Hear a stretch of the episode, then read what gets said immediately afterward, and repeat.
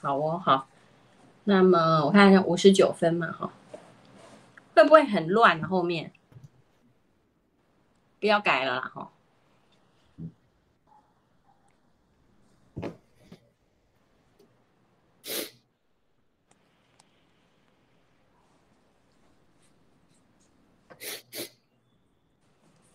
好哦，好像开始了，对不对？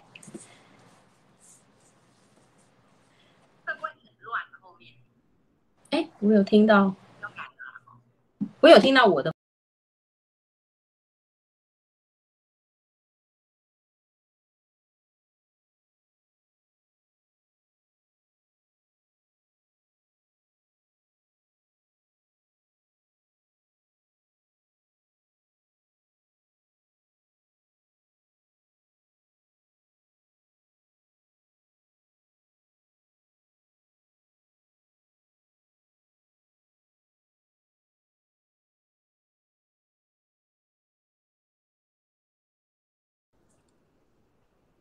嗨，各位我们五二新闻俱乐部午休不演了朋友们，大家午安，大家好，我是王文新。大家好，我是苏伟硕。嗨，大家今天应该在荧幕上会看到我们两个哦，在两个镜头啦哈，因为今天我也是来这个外地出任务，所以呢就用连线的方式来跟大家这个连线。哦，看起来我的 荧幕真是雾茫茫的哈。好，那呃。早啊，哎，谢谢我们洪毅洪老师哦，你的头像其实我有看到哦，哈，你十一点十五分就报到了嘛，哈，那时候我就看到洪毅老师很早就来我们这个摇滚区，哈，来给我们这个 say hello 了，哈，谢谢我们线上的朋友们。那今天呢，我们中午哈午休的时间啦，想来跟大家来谈一谈哈，台湾呃这这一两个礼拜，哎，为什么我现在看到这个？呃哦，好好好，恢复正常了。好，那今天就是请大家哈，呃，稍微看一下两个比较不一样画质的画面啦。哎呦，我现在看在我们的这个直播的监控上面，好像会一直闪，现在荧幕又不见了，荧幕消失。哦，现在又回来了。好。好，据说这个苏医师那边早上好像网络也不是太稳定啊，哈。嗯，对，有一点那个受到影响，不知道是不是因为台风过后有一些那个电信的相关的设备哈受到影响，哈。对对对，好，那如果说诶有很大的问题的话，欢迎我们朋友们在这个留言区再通知我们一下。好，那今天呢，我想说。还是跟大家来讨论一下这个台湾哈，呃，目前我们总统的选举已经进入倒数六个月了哈。那在这个呃选举的攻防上面看起来哈也是非常的这个激烈啦。那我今天呢跟苏医师就想来跟大家聊聊哈几个社会的，就是政治上面的议题哈。那我们呃上个礼拜三呢哈，《镜周刊》。好，被这个报道，我们弘毅老师说苏医师又被民主断掉了哈。哎，不想为什么今天的这个网络讯号非常的不稳定啊。好，哎，苏医师你听得到我吗？没问题。哎，可是我监控的画面好像就是一直会断掉。好，嗯、那好，如果小编没有通知我们的话，那我们就继续好了。好。好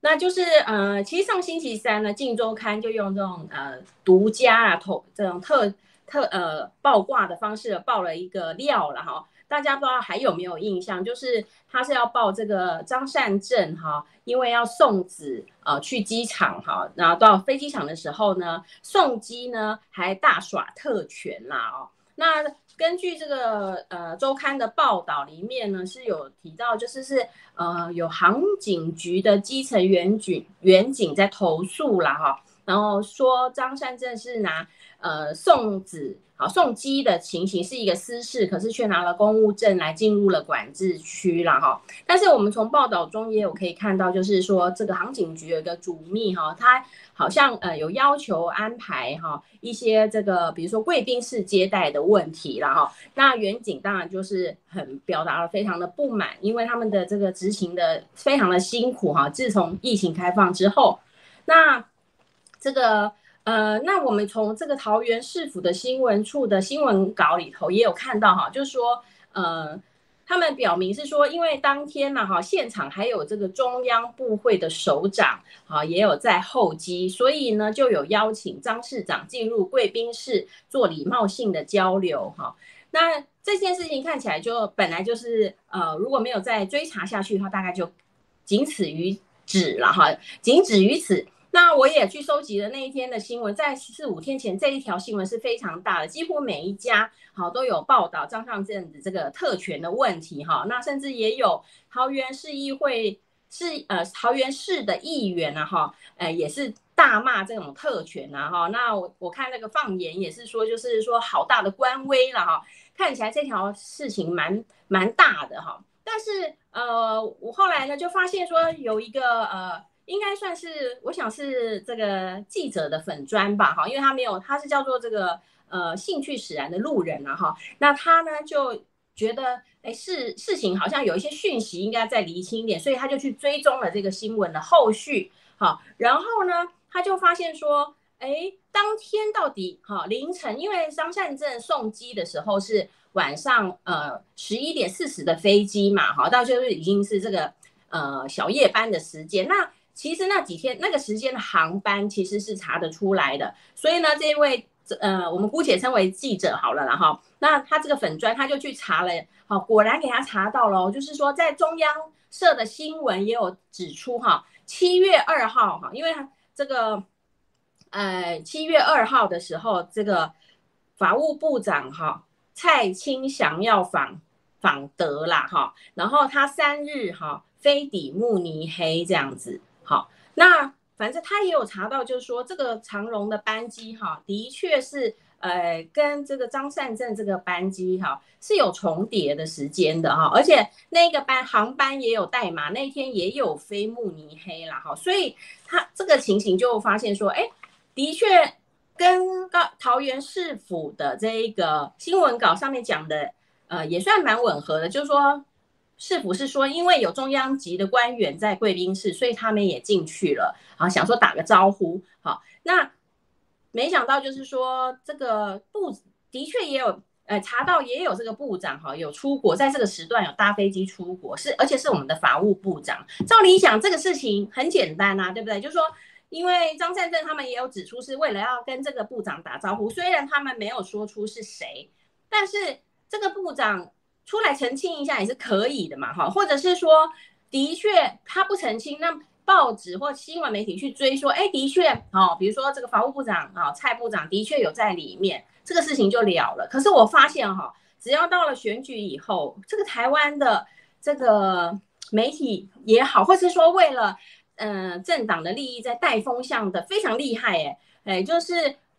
事情发生了啊。后续怎么报道似乎都不重要，因为我后来再去找的时候就没有再看到这一条新闻的后续的追踪。如果说这个事情是这么严重，好，可以说是耍特权的话，为什么不把张善政把他办到哦，这个办的 所谓说办的他开花啊，哈，苏医师你怎么看这个？我觉得在台湾现在哈要追求。早知道事实的真相，变成一个非常耗能的事情，不晓得您怎么看呢？嗯，的确哈，因为现在因为整个媒体生态哈，我们讲的媒体指的不是说这个新闻业哦，而是指的说大家得到讯息的那个管道，就是广义的媒体，当然包括社交媒体在内啊。那过去因为我们最重要的一个正式的消息的来源，就是所谓的新闻媒体。可现在除了新闻媒体之外，有很多其他的媒体，我们也可以得到一些消息。但是其实我们当然，如果要确认这个消息的真实性或者是确实性，本来还是应该是有比较声誉卓著的新闻媒体发布，哈，那我们的可信度会比较高。传统上我们也相信这些哈，呃，特别是有正式登记的这些新闻媒体哈，因为他们有公司哈，有从业人员哈，有负责人，我们比较不会那么觉得说他连他们的消息我们都还要自行去查证啊。那刚刚王博士提到的那个兴趣使然的路人的那个粉砖哈，他把他整个查证的过程哈完整的揭露，就让我感叹说：哇，我们现在看一则新闻，难道也要像那一则粉砖的这个版主这样子吗？好，就是去查阅相关的一些资料。那其实那个等级已经有一点点像。检察官在办案一样，好、嗯，就是说，比如说张善政啊，甚至是监察委员，就说，哎，张善政他因为他是一个地方的行政首长，哈，六都之一，桃园市的市长，那他如果真的是这个滥用职权，啊，有特权啊，图利自己或他人，啊，其实某种程度上来讲，他不只是这个伦理上的问题，哈，他可能会牵涉到。啊、要受到一些相关的行政处分，啊、甚至检察官也可以来调查这里面有没有一些所谓的不正当的利益存在，好、哦，可是后来才发现说，怎么有一种既视感，就是怎么好像新北胃药案又要再来一波吗？嗯，哦，你看他的整个操作的一个方式，啊、哦，的确我们可以看到一些形式，哈、哦，就是说。这个外观形式上很像是张善政耍特权，嗯，这个其实是因为张善政过去形象还蛮良好的，啊，因为他毕竟不是一个很标准的政治人物，不是政客啊，他其实是比较像我们一般讲叫技术官僚，就是他技术官僚的味道很浓，比较是以专业为主啊，被归类为他的基本人设叫理工男啊。所以在这样的情况底下啊，因为特别过去在竞选桃园市长的过程中，他也曾经被举发啊，被这个媒体大量披露，说他以前哈在这个任职宏基副总的一个任内啊，说这个承包这个农委会相关的一个承包的案件上面哈啊，这个研究报告专案的这个成果报告里面也涉及一些所谓的抄袭的部分。哎，调查到现在不是不了了之了吗？好，陈吉仲都去当农业部的部长了，好，农委会现在已经消失了嘛，啊，已经这个变成农业部了，啊，那第一任的部长就是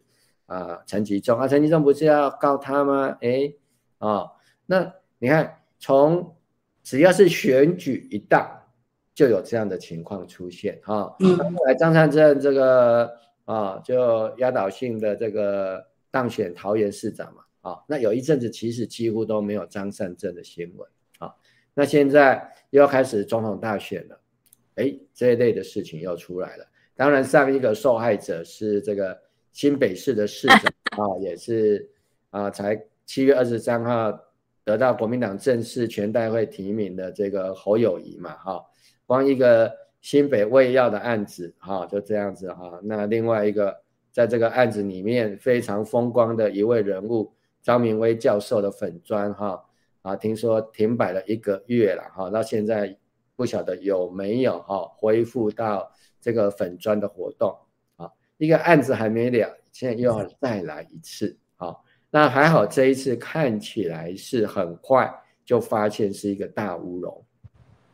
那如果你看过。兴趣使然的粉砖那个查证的过程，难道第一次去报道的媒体没有办法进行类似的查证吗？对，而且兴趣使然的这个路人的这个粉砖，它是几乎是完全在没有去这个访问当事人的情况下，那如果是一般的新闻记者啊，新闻媒体，它事实上是可以去采访当事人的啊，比如说。呃，这个航警局的公关室，或者是航警局的主秘啊，到底有没有类似这样的一个啊疑似特权的事件啊？或者是访问一下这个桃园市政府的主秘，或者是啊新闻发布的相关单位哦、啊，公关相关的单位，难道这个没有办法吗？好、啊，那现在大概所有的啊资料查询都已经很清楚嘛，就当天的确是啊我们的法务部长蔡清祥在里面。嗯。好，所以我是觉得说这件事情，当然一方面让人家觉得选举一到，整个台湾啊，连新闻报道都，我们这些读者都还要像啊这个调查员啊，像检察官一样调查吗？那如果是这样，涉及到，因为张善政他还没有说是要来选总统的。如果这次张善政 啊不是侯友谊被提名，而是张善政被提名啊，难道也要用这样的一个方式去哈、啊、影射或者是抹黑吗？啊，所以我是觉得这件事情会让我们啊作为国家的主人啊啊作为总统投票的选举人，我们会觉得。很担心的是，那这样子在网络上也好，在这个报纸或者是其他相关的电视新闻的媒体报道的每一则跟政治相关、跟选举相关的，难道全部通通要打上问号吗？好，那所以我觉得这个部分是我觉得啊、呃，刚刚提到这个消息里面，我最感慨的部分就是说，台湾曾经是一个号称哈，在我们华人社会里面。相当新闻自由跟相当新闻专业的一个啊民主的政体，那我们的民主政体如果今天沦落成这样子啊，那其实作为行使公民权的我们啊，将没有办法在基本的事实上面哈，这个不是是非黑白的问题，也不是立场不同的问题，而是连基本的事实面都没有办法去查证的话，那这样子。会产生对整个台湾的民主政治产生很破坏性的影响。是啊，因为我看到这一则新闻的时候，哈，因为也是因为这个兴趣使然的路人这个粉砖啊，哈，他也是觉得这个事情还有很多的呃讯息是可以再继续追查的嘛，哈，包括呃新闻稿里头有提到的这个。啊，比如说中央部会首长啊，或者是说航警局的主秘哈，主动要求安排好，要就是带着这个张善政哈去这个贵宾室嘛，好要去找这个呃中央的官员嘛，像这些事情哈，都是可以很直接哈就知道是呃是谁。呃，有很多的讯息，其实你再稍微查一下，你都知道。尤其从他的报道中，也你也可以感觉到说，其实张善政在报道里头就也写着，并不是很主动的去啊要求是要去贵宾室这样的情形，因为他是说，呃，报道中就已经写说，张善政在长荣的这个贵宾室的时候就被啊拒绝进入哈，因为呃长荣的贵宾室的柜台说并不符合资格，那。报道也有说啊，那张善政说，那没关系，不能进去，我们就再换一个地方这样子。那也就是说，呃，这中间是后面呢也有报道有带到说，是不是这个主秘哈要呃要这个主动的安排这些事情，其实都是非常好查证的。而且如果你要导风向说是办特权，好，你这个张善政好善滥用自己的特权，你应该要办到底呀，哈，这个新闻就要查证查到底嘛。然后要求改变，好，那不然的话就是，呃，如果有人是说，哎，是主秘太主动，因为哈，据说航警局的主秘也好，哈，局长哈，副局长将来都可能是这个在地的地方政府的这个警局的主管。假使是有这样的一个现象，这个也是都是可以，好，善尽媒体的义务来查证，好，如果真的是这样子，那哦，航警局长可能变成一个呃地方。局长的一个跳板的啊，那这个样的现象啊，制度或者是这种灰色地带，那是不是要检讨？这个都是过去哈，我认为我们台湾非常骄傲的这个新闻自由，好，会愿意哈，也全民也都很支持的这样的一个，这个也算是第四权嘛哈，就是监督。可是我觉得现在我们连小老百姓要看一则新闻，可能你都要想想看，这个新闻到底是是真是假？好像我现现在也养成一个习惯。如果看到一个新闻的话，啊，是指控对方的，那我就会去找对方阵营的新闻再来看一下。好，那但是这是因为我们呃比较主动积极在关心的人，但是太多的人哈，比如说呃在忙于生计的人啊，哈，或者是对政治的这个过程没有什么兴趣的人，好，那怎么样去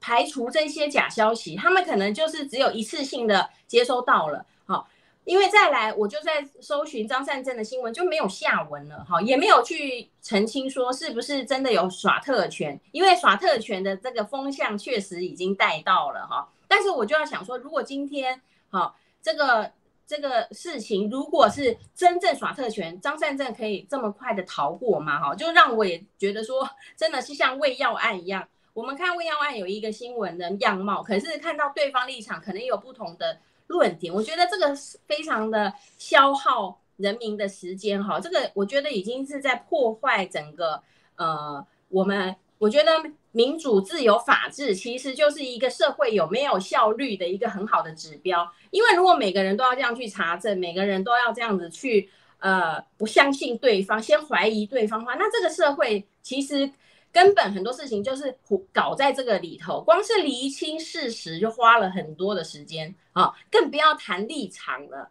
过去谈立场还可以说这个事实大家还是公认的，好，然后但是你有你的立场，我有我的立场。现在不是了，现在连事实都可以分两派了，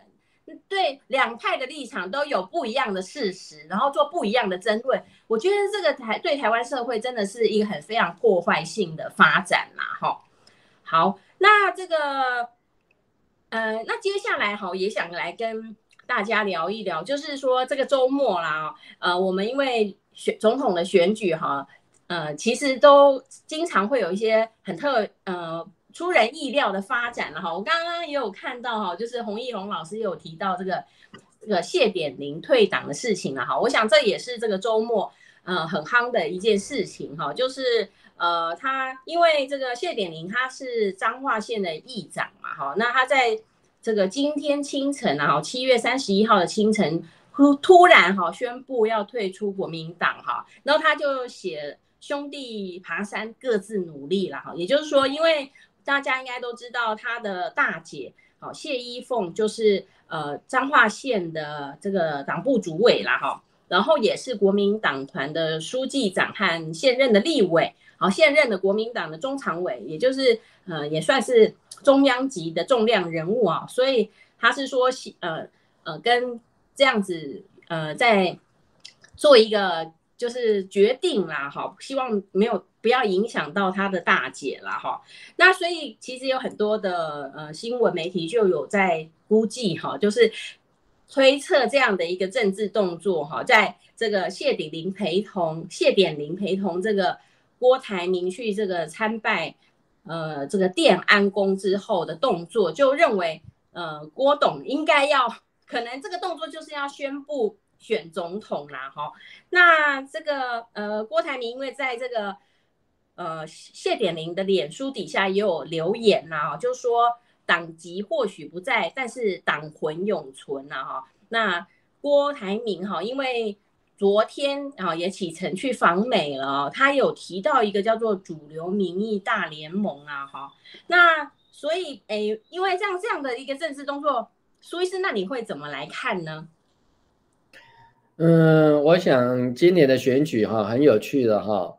已经演变成一场这个职业性的棒球赛。好。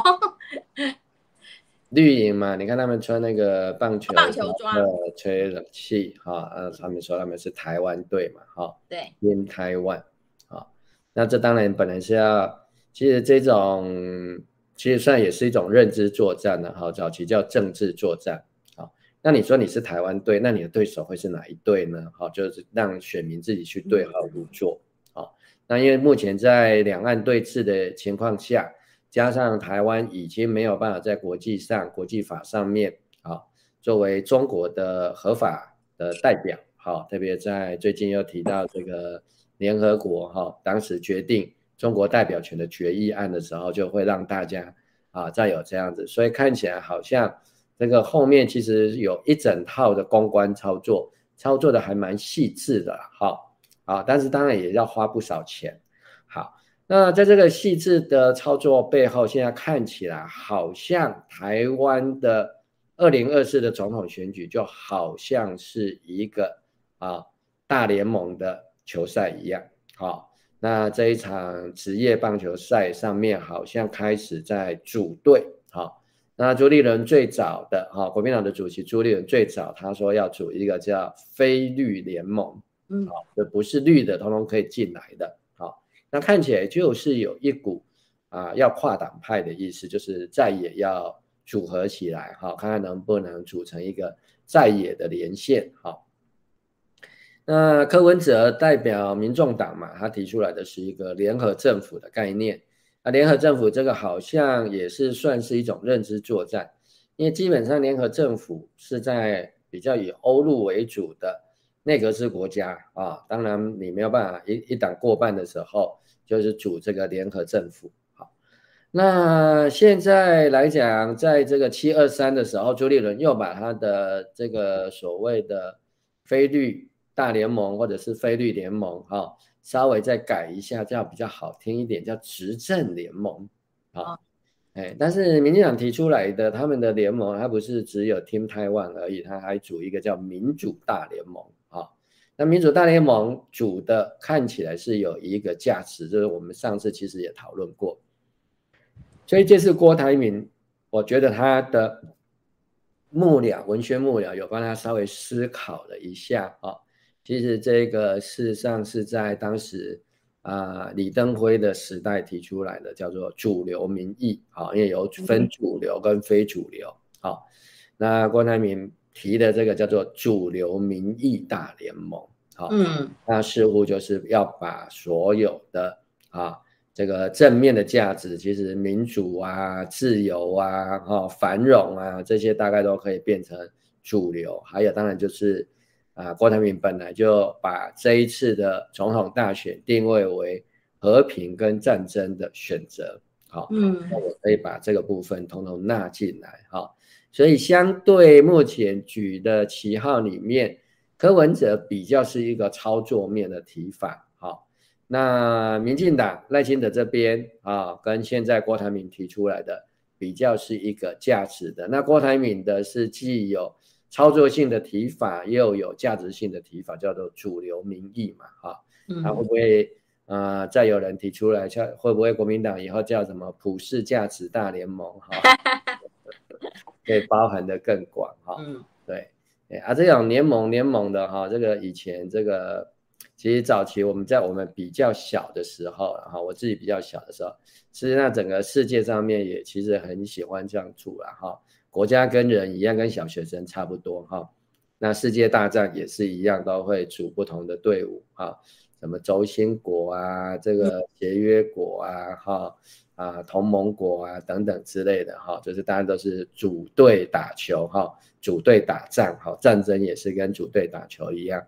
所以看起来现在是包括柯文哲啊，在一个地方就是柯文哲，还有侯友谊啊。那郭台铭目前来讲的话，他的动作是非常大也非常明显的，哈，在做一些统合啊。那有的在野的选民当然有一些焦虑了，不过我个人基本上没有什么焦虑了，哈。我觉得这些人既然花了这么多的资源跟心思投入政治，啊，无非就是想要拿到国家的政权，拿到中央执政的权利。所以，如果最后就像最近一次的 T B B S 的民调，最近一次 T B B S 的民调，当然跟上一次的排名略有不同。上一次的排名是柯文哲第一哈，他拿到三十三趴，好，那赖清德第二拿到三十趴，好，那侯友宜的话，好，就拿到将近这个二十趴左右。那最近的这一次来讲，当然这个。柯 P 就从第一掉回来第二，但是赖清德也从这个三十趴回升到三十三趴，可是柯文哲掉下来的很有限啊，他只掉下来一趴，就是还是维持三十二趴。好，那这个侯友谊就有显著的成长，哈，就到了二十五趴。好，那如果说盘势是这样子的话，我想再笨的人，或者是说。就算政治人物再笨啊，好，选民可是不笨的。好，你说最后投选举投票投出来会变这样子吗？好，因为这里面还要加上现在没有表态或是还没有决定的人，哈，会把这些趴数上面再加一点。啊，可是如果说选前的十天，最后的民调公布就是这样，而且刚好就是三组人，我们不要管谁是谁，反正就是一组三十三趴，一组三十二，啊，一组二十五，好，然后三十三趴的这个部分，啊，是原来的卫冕者，好，就是民进党继续卫冕嘛，嗯，那有两组挑战的，一组是三十二，一组是二十五，那投出来会是一组三十二，一组二十五，嗯，看起来是不会。哦，这二十五的本来要投二十五的这一群人，可能会至少有百分之十投到三十二的那一组过去。如果他们想要让三十三趴的这一组，那三十三趴投出来，当然也不会只有三十三趴了。好，嗯，会有一些没表态的，或者是临时改变决定的，或者是有一些突发的事件。哈，即使是在不能公布民调之后，那个后面有很多像两颗子弹的情况，就是这样子嘛。好，那这样的情况底下，其实就很清楚，最后即使是在野的候选人自己不整合，选民也会自行整合啦。所以我个人是没有那么焦虑了哈。但是现在看起来，柯文哲也好，侯友宜也好，郭台铭也好，哈，三个当然人设都不同，那竞选的策略也不同，但是同时都在考虑。有没有办法把另外两个阵营整合进来？柯文哲如果要稳定当选，他最好就是把郭台铭跟侯友宜的支持者可以整合进来。好，那整合进来的方式，当然一个就是把侯友宜跟郭台铭啊整合到自己的队伍里面，再组一个啊什么什么联盟的。啊，那侯友谊也是一样啊。侯友谊如果说他现在拿着二十五趴。就要选到最后，看起来那个他的选民最后说不定会放弃他嘛啊。那郭台铭也是一样，啊郭台铭一般都认为说，如果他九月开始连署的时候，他连署过关大概不会是问题啊，因为大家都认为民进党会帮他连署。对，好，这个大概大家都不意外，大家都想得到这一招了。嗯嗯嗯。那我想郭台铭的幕僚里面大概也。一定有考虑到这一点，就是就算郭台铭只有连署三十万份的实力的话，啊，那民进党可能不管怎么样，一定会想办法让他帮他再补个三十万，让他能够越过五十万的大关。啊，那如果郭台铭有五十万的实力的话，啊，那加上民进党再帮他加上去，可能就会逼近百万。啊，如果对民进党来讲，郭台铭可以连署到一百万。这应该对民进党是最有利的情况，因为这样在也就可以变成三足鼎立哦，啊，就郭台铭的声势就会上涨。好，我最后当然，嗯，投票的行为以台湾人来讲，因为台湾人就是不喜欢输了，嗯嗯嗯，哦，就算自己是支持某某人的，可是如果发现某某人赢不了的时候，大家都想要啊，让自己的选票能够发挥。最好的一个效果就是投给那个最有机会当选的，啊，或者是最有机会击败对方，让对方不要当选的啊。所以最近大家都发现说，哦，原来选举现在真的不是在选让自己的人当选，是在选说这里面有没有人的仇恨值最高，大家都不希望他当选的，有点像这个台北市长选选举的时候啊，因为陈时中的仇恨值太高。所以他就啊落败。那总统大选有没有可能复制这样的情况？看起来是越来越有这样的情况啊。新的一个政治的方式，或者是所谓的民粹的方式啊，越来越是这样操作。连美国的政治都已经走这样的一个情况。大致我来看啊，各个选举专家的一个分析来讲，我目前来讲觉得目前这样的。不让某个人当选，而所谓的策略性投票的选民比例可能会越来越高，甚至最后就决定了选举的结果。嗯，对，我也有看到一个呃新闻媒体的报道啦，就是呃他们做一个可能也是一个自媒体吧，就是他们做一个民调是呃你最不希望谁当选啦？那那赖清德跟侯友宜是列在。前两名啦，这样子，也就是说，今年可能策略性的投票哈，就是可能会是这一次并不会好像说，哎，我坚定的投某一党某一个候选人，可能我觉得这变化真的是会变得很大，因为要下架民进党，哈，被民进党搞得害怕的人，大家觉得再让他们搞下去，真的会台湾真的是会完蛋。哎，那如果顺着苏医师的刚才的提法了，哈，那比如说就是郭董，呃，被这个民进党帮忙，哈，就是还帮他一些加码的话。达达到三足鼎立的效果，但是三足鼎立的时候，这时候难道还会不会又会呃，就是说，因为赖是希望这样子的话，三足鼎立的话，沙卡都赖就会当选嘛。但是因为现在下下民进党，好、不要让赖当选的人也是很强烈的一个民意，那会不会会变成最后这个呃弃保的发生呢？嗯、呃，假设郭台铭在九月的时候，因为这个总统的连署只有四十五天。嗯哼，所以他九月联署，大概十月十月底就知道结果了。那假设啊，郭董就是确定要联署，那大概就是一定会过关，一定会过关，就是在也至少会有三组的这个挑战者了。哈，嗯哼哼哼。那我想，如果是在这样子的情况底下，就要看，呃，民进党到底在最后的五个月里面有没有挽回人心。嗯，假设民进党挽回了人心，那当然这个最好你们就是这样子闹下去了。那假设民进党继续的有一些这个胡乱施政，然后越来越恶霸的这样的情况，哈，没有办法改善的话，啊，甚至就是动辄用这种侧翼啊、网军啊、抹黑啊、搞乌龙啊，啊，继续这样子制造这种仇恨感的话，那我想。选民会去逼这些政治人物进行整合，啊，oh. 对，好，那去逼他进行整合的方式其实也不会很难呐，啊，因为各家的媒体大概至少哈，就是说如果真的有稳定在做的，每个月会至少做一次，比较靠近大选，说不定有可能到最后两个礼拜，甚至每个礼拜就做一次的都有可能啊，那。选民就有可能透过民调去逼这些候选人进行整合，好，因为目前看起来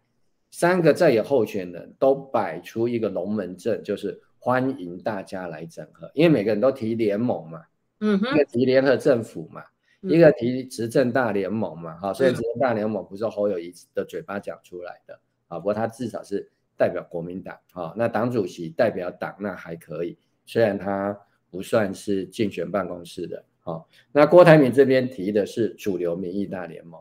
那看起来其实差异并不没有很大，嗯，啊，因为简单的讲，大家共同一致的目标就很像当年的党外一样，啊，党外的差异性其实非常大，有统有独的，啊，那每个人的政见其实跟背景也都差距颇大，但是当时大家有一个共同的目标是要把国民党推翻拉下来。啊，或者是改变当时的一个戒严对民主制度、对人权的一个限制。那现在在野也是一样啊，嗯，在野现在就是民进党的党外嘛。啊，以前的党外是相对于国民党，啊，就是在国民党内的。啊，那甚至有一些国民党员还会啊帮忙这些党外。那现在看起来，民进党就是当年的国民党。啊，因为民进党现在也是这个权力一把抓啊，嗯、啊，那大法官十五个都是民进党提名的嘛，所以这样的情况底下啊，在野现在变成一个新的党外啊，概念上来讲是新的党外，所以到最后也一定会被迫去进行某种程度的整合。那只要三强里面有两强联盟，另外一强可能就很快会被弱化，这个就跟《三国演义》就很像。好，所以这个部分我觉得还是在磨合当中了。好，那之前其实我们提到，好，那包括我觉得有一些啊政治评论的专家、政治学专家也有提到，因为接下来真的要开始谈的就是政策跟人事啊，就是我当时有提啊，可能就要用影子内阁的方式。让选民了解说，哎，你们不是又像民进党一样啊？说你投给我哈，我做给你看啊，这个大概已经不行了哈，因为已经被骗太多次了嘛。啊，I M B 太多了，对不对？那现在就大家会要求说，好啊，那因为总统跟副总统是一定要登记下去是不能改的啊。但是有些包括像行政院长啊，啊，重要部会的首长啊，那这个重要的政策啊，啊，其实你摆出来，大家大家都知道你是玩真的玩假的啊。所以我觉得最后这个部分大概是免不了要往这个方向去整合了。目前看起来是这个声音慢慢是有出现，而且我觉得这个也是。我个人觉得，对台湾的选举制度来讲，相对比较健康的一个方式。虽然即使是允诺了哈，可能也难以避免。好，那我为什么会提这个呢？因为在国民党过去里面，你即使没有提，私底下也是在卡这个部分。是啊，那常常就是因为私底下卡，所以到最后就分裂掉了。那现在的局面不一样，是现在不是你国民党关起门来说啊，我国民党我快要当选了。啊，比如说我侯友谊，我快要当选了，那大家都要来啊，抢着做官位，要来说啊，我可以这个为总统啊做什么样子的一个呃这个帮忙哈，啊，但是总统要给我一个关注，这种情况啊，可能是不会消失，但是影响力比较小，是因为国民党已经没有办法一个党自己说了算，啊，党主席也不可能做这样的一个。决定也没有这个权利，也没有人认为说朱立伦可以允诺做这样的一个承诺。要看起来他唯一的办法就是公开啊，因为你关起门来，大家又觉得你密室政治，可能也没有办法被选民接受，而且可能会被唾弃。所以他们现在三者之间谁也不敢跟谁有啊私底下的联络 啊，哎，谁跟谁打电话，大家都很紧张啊。这个柯文哲就自己讲的嘛，哈，这个传说这个郭董要来诟病，他就不敢接他电话了，啊，所以我想啊，既然私底下不能联络，那不然就啊公开瞧给大家看。嗯哼哼，是，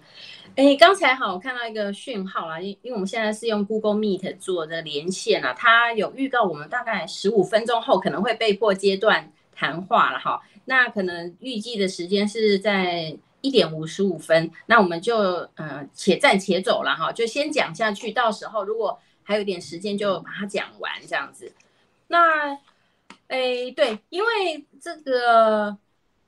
我我也是有点我自己，因为是比较晚期才开始观察政治。那像呃，今天谢依凤也是被迫，呃，也不是被迫，就是会被要有这个有压力了哈，就出来开了记者会啊。那因为。有人就在质疑他们家是不是要再买双重保险啊？哈，就是说，如果呃弟弟支持郭台铭，可是却退出国民党，那诶、所以是看起来国民党内，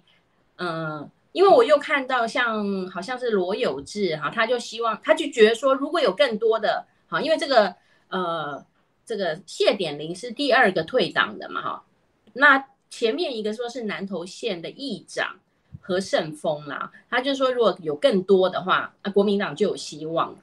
那我只是不晓得说，嗯、现在是因为郭的实力跟侯的实力，就是郭董还不愿意放弃，而侯也还没办法，呃，说收服整个国民党的人心，所以，嗯、就变成说兄弟跟登山各自努力，到最后由再有选民的压力做出最后的。决断吗？这样子，嗯，这当然是牵涉到目前的国民党的体制啊，哈，因为国民党目前来讲还没有完成党内民主化的这个过程，哈，特别在这次侯友宜取得这个征召的争议里面，就是他跟郭董的民调，啊，到底是不是符合啊当时的一个情况？那。当时国民党会去找郭董，当然还有另外一个考虑，就是郭董又来自于企业界嘛，嗯，他本身就非常有钱啊，嗯、但是再怎么有钱，当然他不是川普，嗯，可是郭董还有好多好朋友啊，嗯，有钱的好朋友啊，啊，那很多好朋友也很有钱啊，啊，所以那国民党现在很大的一个问题，就是说党中央为什么号令？不出中央，还有一个大的问题就是波及嘛，啊，国民党就没有党产了啊，那可能也没有办法募款。那以侯友宜的身份哈，因为他还是新北市长，还没有辞掉。嗯，那么以他跟企业界的关系来讲，如果说他要帮这个国民党提名的立委来募款的话，看起来他好像也还没有这样的一个力量啊。所以这些所谓的小鸡啊，另外一个就是侯友宜的确目前还没有展现他的个人魅力，嗯，啊，群众的魅力这个部分来帮立法委员去加分啊啊。一个是要加钱，一个是要加人气的这个部分，侯友宜没有被看到，哈，嗯嗯，那还有就是国民党本身原来的包袱也还蛮重的，所以这个部分来讲，当然是有一些这个呃呃这个新闻界的先进或者是政治评论的先进会认为说，其实郭董的列解的方式，可能对国民党来讲也是一个很好的刺激啦，好。因为毕竟有这个在野有三咖哈，这个我们讲说这个团体动力来讲哈，这个动力学上会比较多元、比较复杂一点，不会只有谁吃掉谁的这个问题啊。就联盟来看，也是比较有啊这个啊转动的一个可能性会比较容易出现啊。我想这个部分是来自于这个部分的考量，好，包括。国民党的中央，就是国民党的执中央执政精英跟地方的政治精英之间，原来也有一些矛盾。我想应该是从这个方向来出发的。嗯哼，我今天早上有看到这个王宏威好像有呃表示了哈，就是说现阶段呢，因为要换候哈是不可能了，但是因为现在因为呃这个我们看到这个诶谢点玲的退党了哈。然后还有郭董的这个跃跃欲试，其实是让这个整个蓝营的立委哈非常的焦虑了哈。那王鸿薇个人也是有表达出来。那其实那最后我们也来看看这个沙卡都的另外一一咖了哈，就是我们的科批嘛哈，民众党。那因为在七月二十九的时候呢，这个科批有办了一个 KP 秀了哈，据说这个门票是八千八百块哈，还是相当。这个呃相当昂贵的一个，可是哈也是秒杀哈，就是柯粉啊柯柯批所这个执政下哈，这民众党的粉丝是非常的多的哈，所以也是很快的就嗯售完了这个票。那昨呃二十九号也就顺利的结束。那我们也有看到，就是呃中间也有一些插曲啦，就是关于这个呃柯 P 有提到说这个舞群是蔡依林的。Keyboard 是五月天的了哈，那就引又引发了这个呃侧翼的这些群群攻哈，这个。那就是我我觉得这个也是呃一个非常就是这些侧翼的效果，就是不断的去炒作这一些瑕疵，然后让台湾人哈没时间去想到正正事啊正经事，从这个呃科批的演唱会所衍生出来的，比如说因为。呃，我个人并不是资深的这个政治粉啊，哈，就是并没有长久长期的观察。如果以我过去身为一个平民的话，其实我们也搞不清楚哈，到底 keyboard 手是谁哈？那这个这个 keyboard 手是谁，不是也很清楚的？可以马上去查。那看起来是这个郑知明先生，他的确是也是五月天的一个过去的啊这个键盘手，那他也担任这个。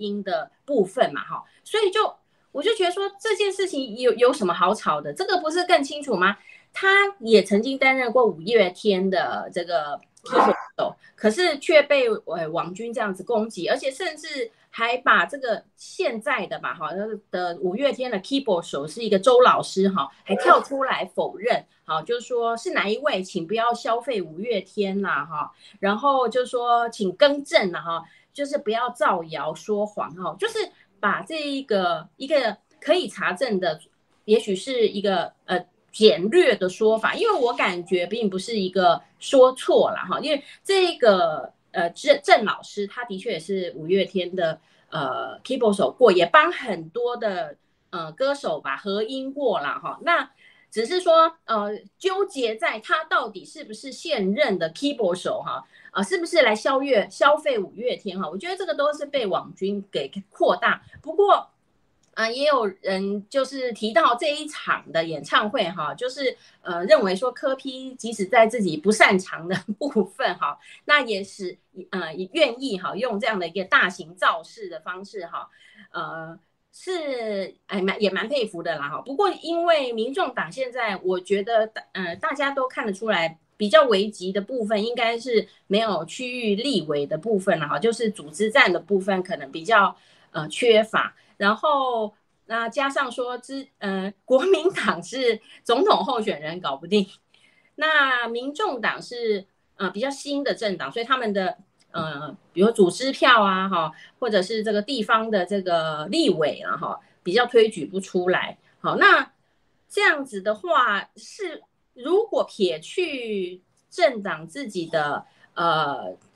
比如说他们的中心思想之类的，那其实这样子的互补似乎也是截长补短呐，哈。当然我知道政治也不是这么简单的事情了，哈，就也不是一个交易或买卖。那但是我也看到柯批有抛出一个可能性，就是说，我们不是来分官位的意思，哈，我们不是来这里。整合，然后为了分权哈夺利这样，而是应该是共享一个价值啦哈。那不晓得苏医师你怎么看这个柯批开演唱会啊？哦，还有后来衍生这些网军呃攻击，以至于是不是要讨论大事？好，就是台湾就是一直陷入这种八卦性好呃，只是为了查证事实本身就耗掉非常能量的情形。啊，我觉得在这一次的选举就非常的明显了。嗯，对不起哈，因为那个 温差的关系有点过敏了。好，在刚刚离席哈，那可能也有啊、呃，我们的网友在关心哈，那这个是我这个常态性的过敏的问题而已。提到柯 P 的问题，其实我觉得这个手的争议哈，嗯，只是因为柯 P 目前大概已经找不到太大的瑕疵了。好，这是第一点。第二点就是说，因为还没有进入真正的总统大选的选举模式，所以很多的政策都还没有开始进行辩论，哈，只是在做一些这个人设的维持跟啊偶像温度的一个测试而已。那刚刚王博士提到的，就是说，哎，这两个会不会有一些互补？哈，大概也是因为这样。三个在野阵营之间才有整合的可能性了。好，大家想想看，如果今天，呃，再过个几届的这个大选之后，民众党哈在立法院哈占有将近四分之一到三分之一的立委席次啊，假设今天的民众党已经是这样的一个情况，那其实，呃，三个在野势力之间的彼此的整合会更困难，嗯，啊，会更困难。第二个就是说，因为我们的立法院的立法委员，他分不分区的，跟所谓的区域，就是由选区选出来的。但是因为我们当时修宪已经把这个区域选出来的立法委员改成了啊席次只剩下一百一十二席总席次啊，那扣掉这些不分区的，其实区域的选举的这个立委哈，又要是单一选区啊。所以它已经几乎跟这个议员的选区的大小差不多哈，只是每一个选区可以选出很多的议员哈，那但是每一个选区只能选出一个立法委员啊，真的。那在这样的情况底下，其实如果说有多政党的一个竞争的时候，因为这个就是一个零和游戏了嘛啊，因为就是单一选区，就就一定只能对决，而且是采相对多数当选嘛。啊所以，如果你是萨卡都出来啊，那你可能会选出一个叫做少数立委啊，就是他只要拿到选区的四成选票啊，甚至三十几趴的选票啊，他就当选，会有这样子的一个情况出现啊。那如果一对一的话，他还还有机会过半啊。那如果是三个人出来竞争啊，就会变成是少数去代表多数的选民，这个会形成政治学上的另外一个问题。但是目前当然台湾还没有，但是如果你再让它经过两届、三届之后，啊、哦，嗯，那国民党没有消失，那民进党、呃，民众党长大，啊、哦，那民进党不管有没有继续执政，啊、哦，它既有的势力也不可能那么快消失，就可能会变成这样，啊、哦，那我们可以预见，在这个下一届的不分区的立委里面，可能就会有这种所谓三党不过半的情况，有可能会先提前的反映我们在呃选区啊，就是区区域立委的一个选举上面，可能就会出现这样的情况。那因为现在修宪又已经几乎是不可能了啊，所以这个会造成整个台湾在啊民主的政治学上会出现一个难题了哈。就是总统可能是少数总统啊，甚至连立法委员单一选区选出来的立法委员也变成少数民代哈，少数国会议员哈，都会产生很多的矛盾的现象。但是现在来讲啊，大概已经也动不了了啊。不过大家大概不会想这么远的事情了。嗯，在台湾没有人想那么远啊，大家还是在想说啊，那明年